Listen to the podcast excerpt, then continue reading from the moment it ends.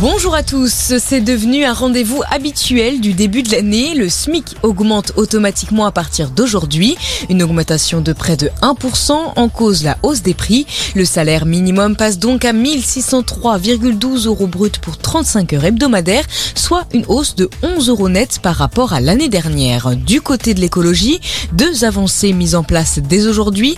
Il est désormais interdit de détruire les invendus non alimentaires. Cela concerne près de 2 milliards d'euros de marchandises chaque année. De lourdes amendes sont prévues pour sanctionner les entreprises fautives. Et c'est le début de la disparition aussi du plastique à usage unique. Il est désormais interdit. Autour des fruits et légumes, il doit être remplacé par exemple par du carton ou des filets. Les professionnels du secteur ont toutefois un voire quatre ans de délai pour changer leur méthode.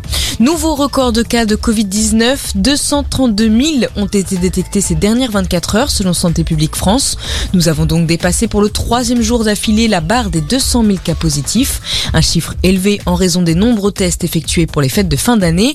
Autre spécialité, le variant Omicron est désormais majoritaire en France.